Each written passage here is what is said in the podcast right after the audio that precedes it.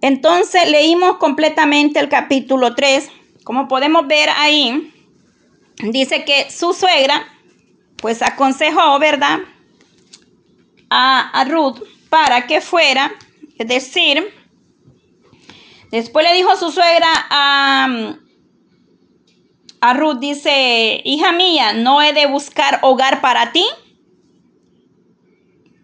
Y dice que le eh, dice, para que te vaya bien, no es, es vos nuestro pariente con cuya criada te has estado.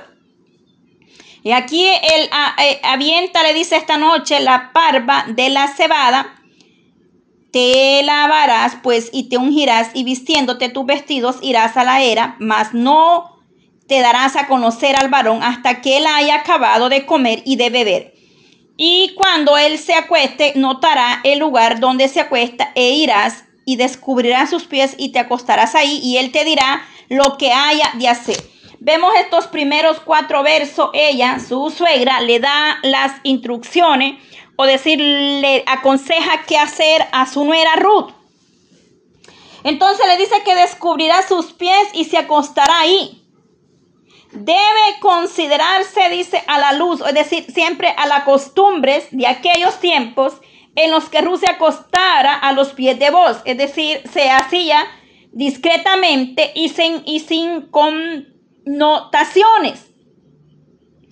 Es decir, sin malicia para poder eh, expresarme quizás, es decir, sin ninguna malicia. Entonces, como vos permanecía en la era durante la noche para proteger su cosecha, Ruth fue ahí y mediante su acción, es decir, mediante lo que su Noemi le habla del 1 al 4, ella cede y da ese paso, es decir, em, toma acción. Le transmitió a vos su deseo de que él se casara con ella como el pariente más cercano de su esposo. Es decir, como el pariente redentor de esa familia. Y eso lo vemos en el capítulo 6. Dice, desciende pues a la era e hizo todo lo que su suegra le había mandado. Y cuando vos hubo comido y bebido, dice que eh, su corazón estuvo contento. Y se retiró a dormir a un lado del montón. Entonces ella vino calladamente y descubrió los pies y se acostó. Entonces, en el 9 vemos que él le dice, ¿quién eh, eres? Él la descubre, entonces él dijo, ¿quién eres?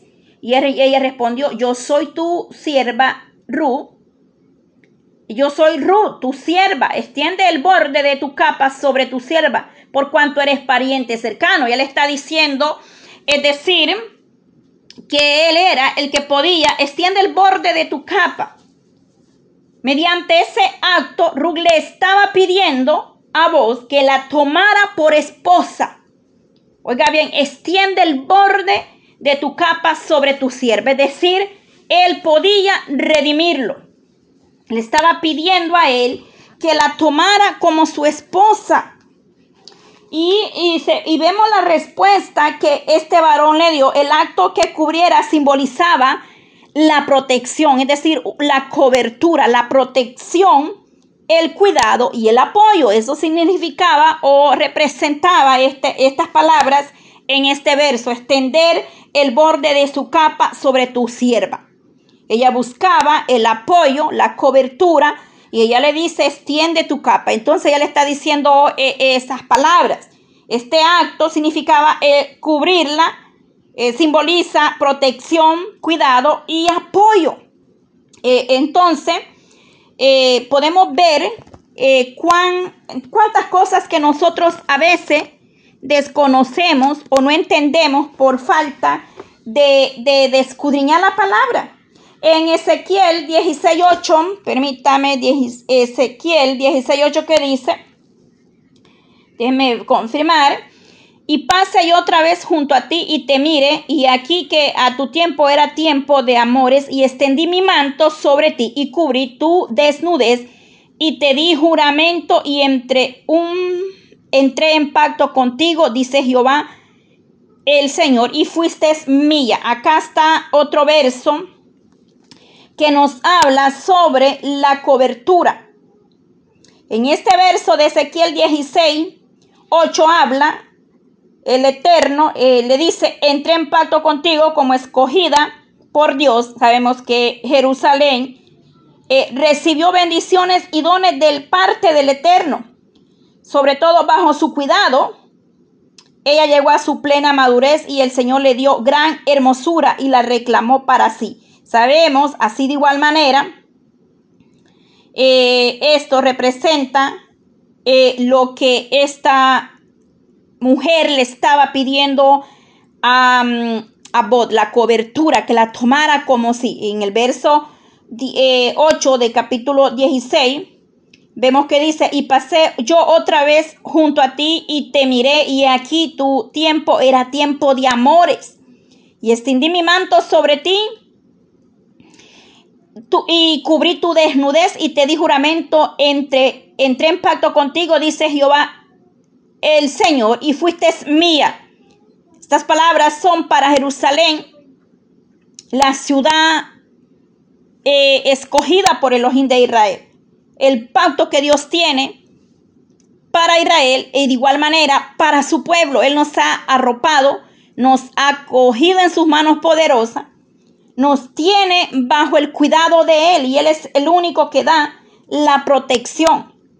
Eso eh, eh, habla la palabra, a pesar de que nosotros o la iglesia en estos tiempos ha entrado en una apostasía, en una infidelidad. De igual manera, en aquellos tiempos se había vivido, hoy en día peor todavía. Entonces, eh, a pesar de todo, el Señor dice, entré en pacto contigo, le habla el Señor. Pero, eh, de igual manera, representaba esas palabras, esas mismas palabras que Ezequiel habla a, Jerusalén, eh, de igual manera, acá representaban lo mismo, el pacto, es decir, eh, un pacto, una cobertura, una protección, un apoyo. Cuando ella le dice, extiende tu capa. Y él le responde, dice, bendita seas tú. Y él le dijo, bendita seas tú de Jehová, hija mía. Has hecho mejor tu postrera bondad que la primera.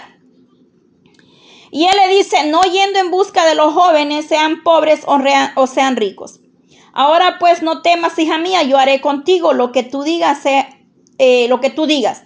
Pues no toda la gente de mi pueblo, pues toda la gente le dice, de mi pueblo sabes que eres mujer virtuosa. Esta mujer tenía, eh, era conocida por, por una mujer virtuosa, porque se había quedado al lado de su suegra para tener cuidado de ella, para acompañarle. Había decidido dejar su tierra, su parentela, sus creencias para creer al Dios eterno.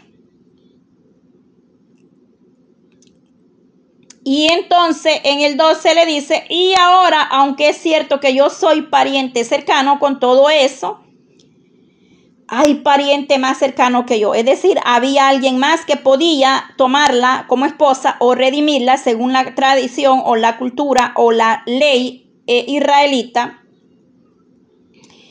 Eh, hay más parientes cercanos, le dijo él. Entonces, que el pariente más cercano tenía el derecho también, si él quería hacerlo, a casarse con Ruth y también a heredar la tierra de la familia.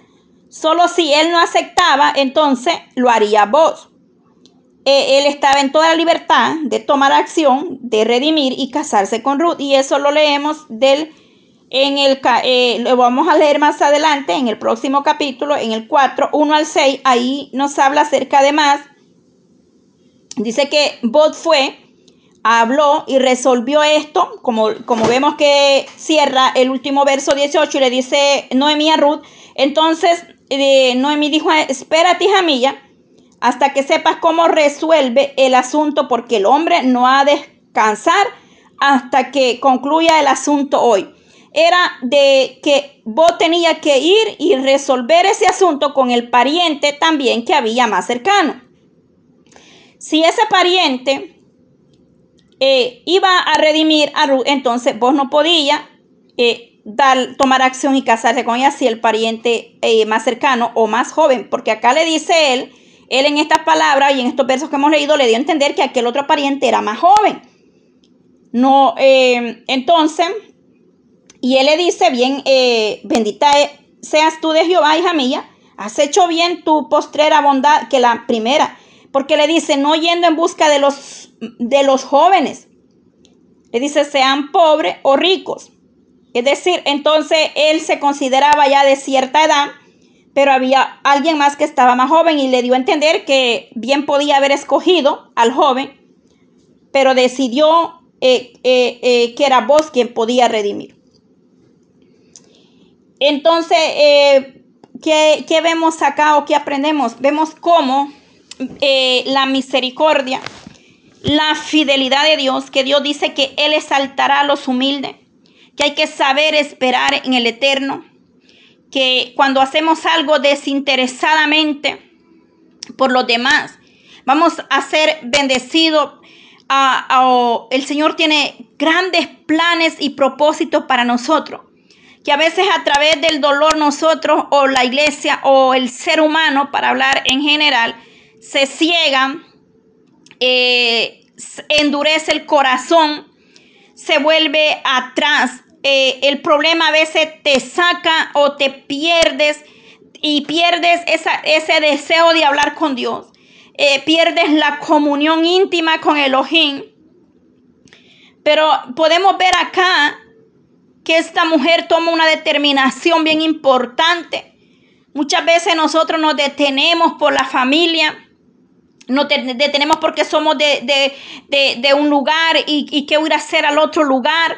Pero cuando tú pones la mirada y la confianza en el ojín de Israel, como lo hizo esta eh, eh, Ruth, podemos darnos cuenta que más adelante, si en el plan de Dios está proveer, abrirte puertas, bendecirte, restaurarte, quizás hayas perdido todo Quizás hayas perdido todo como, como cuando sucedió con Job.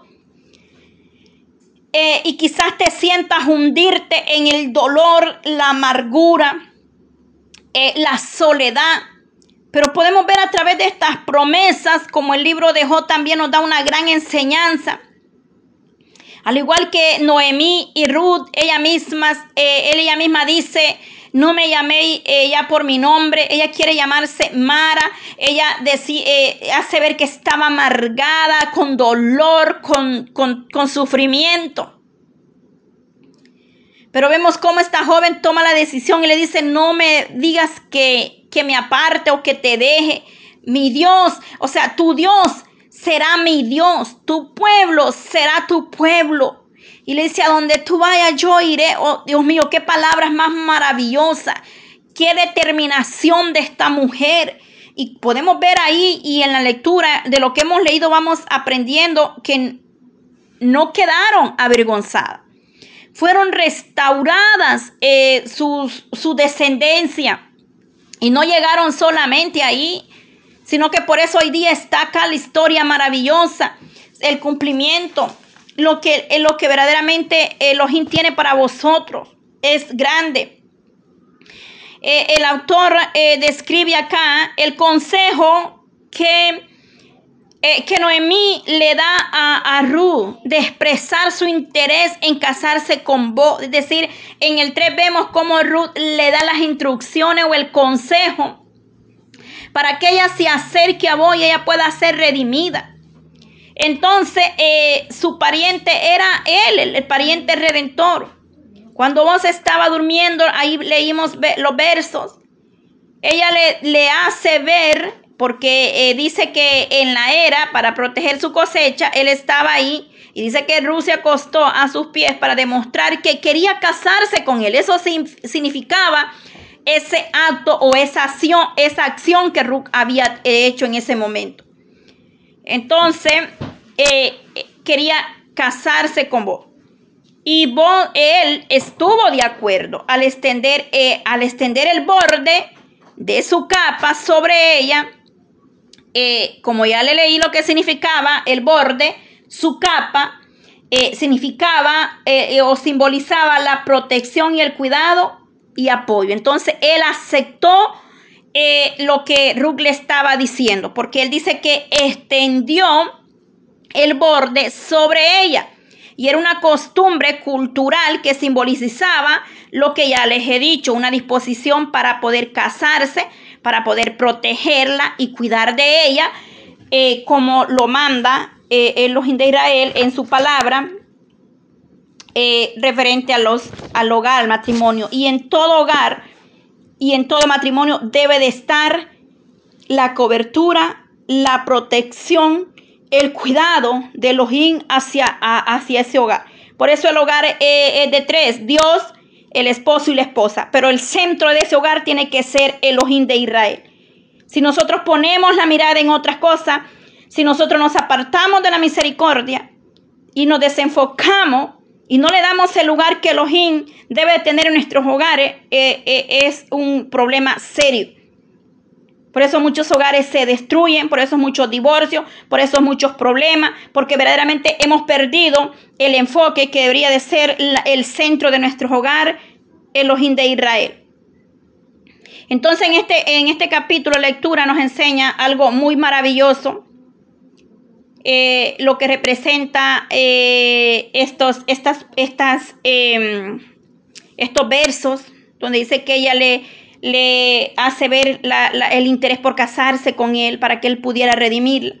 En el verso 4 vamos a seguir, perdón, en el capítulo 4 vamos a ver eh, cómo él resolvió el asunto, porque en los últimos versos dice, que él le dijo que lo iba a resolver.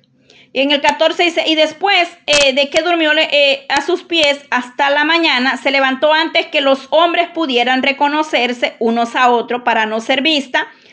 Y le dijo, no sepa que hubo mujer aquí en la era, porque eh, no deberían de saber que ella había llegado.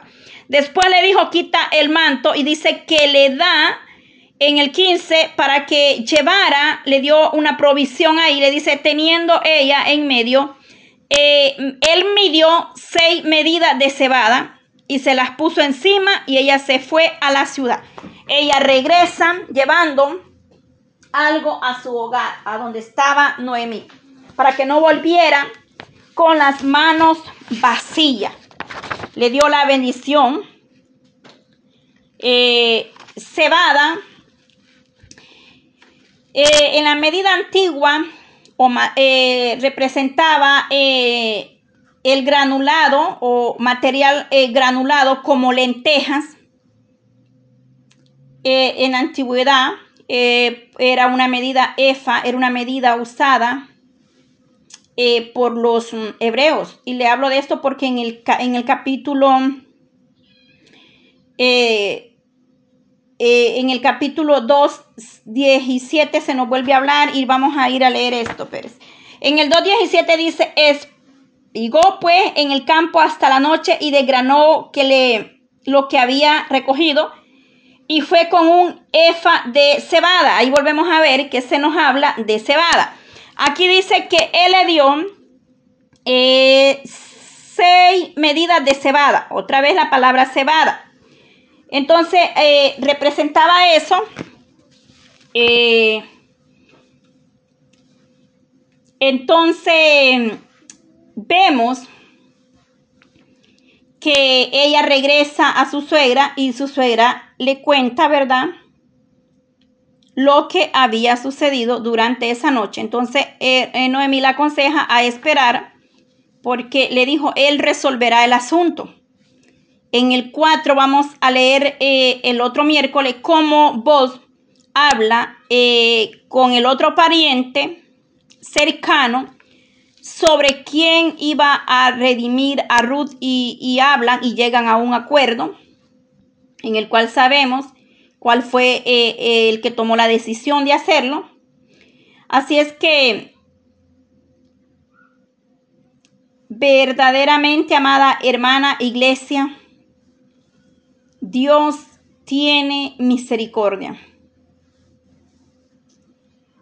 Si nosotros le creemos, Él hará con nosotros muchas cosas maravillosas que mm, nos vamos a sorprender de los propósitos de lo que Dios tiene predestinado para cada uno de nosotros. Eh, eh, Ruth tomó decisiones grandes e importantes, lecciones que nos enseña a nosotros. La historia de Ruth eh, es muy hermosa, es maravilloso el poder escudriñar cómo comienza esta historia con una familia que decide abandonar su país a causa, eh, a, causa de, de, la hambruna. Pero no era una familia cualquiera ni, ni cualquier destino al que marchaba. Era una familia judía que estaban abandonando a Belén, tierra de pan, que Belén significa tierra de pan, para ir tras un futuro en Moab, un país gentil que continuamente estaba en tensión con Israel y que surgió cuando dice que las hijas de Lot le embriagaron y tuvieron relaciones con él para un heredero. Entonces se trataba de, esta familia, no era una familia cualquiera. Y vemos que ahí sus hijos, ¿verdad? Según hemos leído, tomaron estas dos eh, mujeres por esposas, las moabitas, Ruth y Orfa.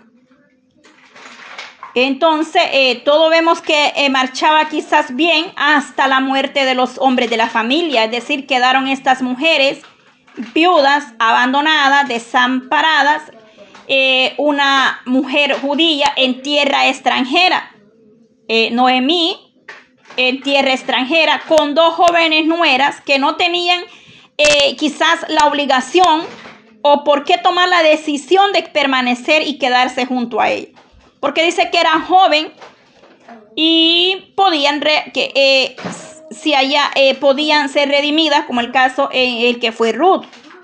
Pero sin embargo, una decidió quedarse con ella. Entonces ahí vemos cómo verdaderamente ella toma una decisión sabia en la cual eh, llega a, a cumplirse las palabras que Bot le dice a ella, porque le voy a hablar un poco, número uno, de las cinco decisiones que ella toma de Ruth, siendo, eh, llegando, ¿verdad?, a ser. Sabemos que ella tuvo un gran delegado, Ruth, porque dice que una vez establecidas en Belén, Ruth, la moabita, se encuentra, ¿verdad?, con vos en los campos, un pariente, ya lo leímos, la cual dice que ella eh, se decidió vos casarse con ella y al final Ruth terminó siendo quién. Dice que termina dando a luz un, un niño judío que terminó siendo el abuelo del rey David, la mujer que estaba, oiga, él estaba quizás eh, en, la, eh, en la última fila, es decir, puede ser, eh, viene ella a ser puesta adelante, es decir, para recibir la bendición de Dios. Y para conocer eh, muy bien esta historia, bien profundizada, es recomendable leer eh, muy bien el libro de Ruth detalladamente, estudiarlo un poco a poco.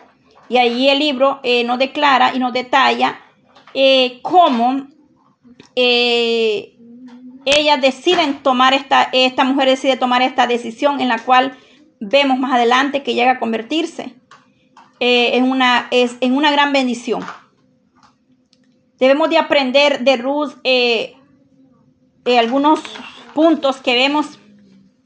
Número uno, le dijo a Dios a su pasado, a su parentela, a su tierra. Lo que quizás podía detenerla a ella, decidió abandonarlo. Pues eh, esta gente eh, era muy conocida por hacer prácticas inmorales, es decir, eran, eh, ofrecían sacrificios a dioses paganos. No tenía quizás una historia familiar muy digna, pero vemos cómo la mano poderosa de los de Israel alcanza su vida. Número dos, voy a hablar, son cinco puntos de los que vamos a hablar, de las cinco eh, decisiones que Ruth toma, pero voy a hablar dos ahora y quiero dejar las tres para el último eh, capítulo 4. Número dos dice que Ruth tuvo una determinación y eso es bien importante, Porque cuando nosotros le, nos dejamos el pasado atrás, vamos a poder seguir adelante y vamos a ser bendecidos. Sin mirar atrás. Número dos dice que tuvo una determinación y este punto es muy importante en nosotros, amadas. Debemos eh, determinarnos como iglesia a no mirar atrás para poder recibir las bendiciones que Dios tiene para nosotros. Muchas personas eligen seguir a Cristo, pero no todos están dispuestos a tomar la cruz a diario. Muchas veces nos negamos a hacer la voluntad de Dios, nos negamos a agarrarnos del Todopoderoso con, para que Él nos sostenga con sus manos. Porque si nosotros nos sostenemos, nos soltamos. El Eterno nos sostiene a nosotros. Pero muchas veces es al revés. Muchas veces el pasado no te permite poder ser libre completamente. Y por eso es que a veces se claudica en dos pensamientos, hoy estamos, mañana no estamos. Pero debemos de aprender esto de Ruth, que tuvo una determinación esta mujer. Es tiempo de soltar ese pasado. Es tiempo, mi amada, de soltar toda raíz de amargura, toda falta de perdón, todo resentimiento, Debemos aprender a soltar y a dejar ir lo que un día nos hizo daño y lo que un día nos tuvo atado. Para poder ser libre, para poder tener una determinación en nosotros. Para poder adorar a Dios con libertad, para podernos sentir libre de toda esclavitud. Renunciar a todo. Ella, ella verdaderamente nos enseña estos pasos importantes Tratamos eh, de sacar lo que estorba. Porque si nos damos cuenta, viviendo en Moab, Ruth tuvo la determinación de dejar todo atrás y salir de la opresión.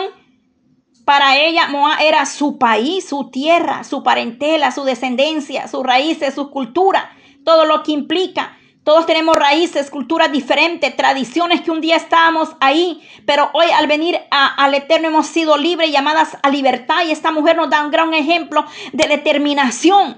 Muchos dicen, no es que yo no puedo ser libre porque mi abuelo, mi tatarabuelo, mi abuela, mi padre me enseñó esto y aquí me quedo. Eso no, aquí vemos cómo ella toma la determinación y esto es un gran ejemplo para nosotros como mujeres que podemos ser libres, que podemos, que tenemos la libertad ahorita, que hay tiempo de tomar nuestras decisiones, de tomar decisiones sabias, porque Ruth nos da ese gran ejemplo, una determinación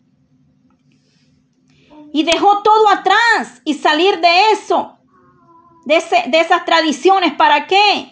Su historia familiar, oiga bien, dejó su historia, dejó todo. ¿Qué significa para nosotros eh, tantas cosas a veces en una relación que nos hace daño? En un hábito que puede ser dañino o un trabajo que no nos hace bien.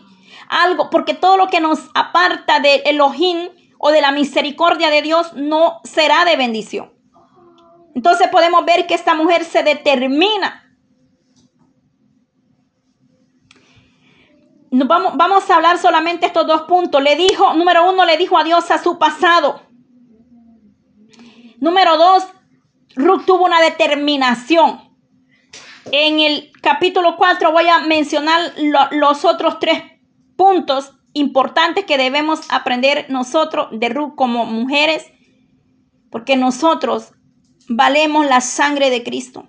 Somos perlas preciosas, somos mujeres virtuosas. Dios nos hizo, como, somos como un vaso frágil, pero Él nos hizo con un propósito. Por lo cual siéntete en esa libertad que puedes lograr lo que tú te propongas puedes eh, escalar, puedes eh, madurar espiritualmente, porque el Señor, Él tiene misericordia de nosotros. No es en nuestra fuerza, pero sí es con la mano poderosa de los de Israel. Gloria a Dios por esta lectura de este día. Hasta aquí vamos a dejar la lectura del capítulo 3. El otro miércoles, si el Señor lo permite, vamos a cerrar la lectura de Ruth en el cual hemos aprendido mucho. Yo me deleito y espero que sea para bendición en el nombre maravilloso de nuestro Señor Jesucristo. A Él sea la gloria porque sin Él nosotros no somos nada. Pero el Señor nos fortalece aún en el dolor, en la tristeza, podemos ver la mano de Dios a favor de nosotros, como eh, Ruth pudo ver y fue redimida. El Señor restaura, el Señor levanta, no importa la situación o la condición o el momento que pueda estar pasando, mi amada iglesia, el Señor fortalece. Busquemos siempre de la mano poderosa de Dios. Padre Dios de Israel, te doy gracias. Gracias por tu palabra, gracias Dios mío porque tú nos permites poder hablar de tus promesas. Gracias mi Dios amado por cada vida, por cada uno de los que van a poder tomarse el tiempo, Dios mío, para escuchar estos audios. Señor, yo te pido que tú pongas tu mano poderosa desde la coronilla de la cabeza hasta la planta de sus pies, tomando el control en toda eh, decisión que se vaya a tomar que puedan tomar la determinación, Padre, de buscar tu presencia, de acercarse a ti confiadamente, porque solo en ti hay respuesta y hay solución a nuestras necesidades. Gracias por estas maravillosas historias. Gracias porque a través de tu palabra encontramos aliento. Tú nos confortas, tú nos das una palabra vivificadora, Señor. Bendice a cada una de mis hermanas. Bendice cada ministerio, levante, restaure y da esa libertad con la que hemos sido llamados a libertad. Dice tu palabra, somos libres, Señor. En tu presencia hay plenitud de gozo y que la paz y el amor de Dios nos arrope cada día, Señor.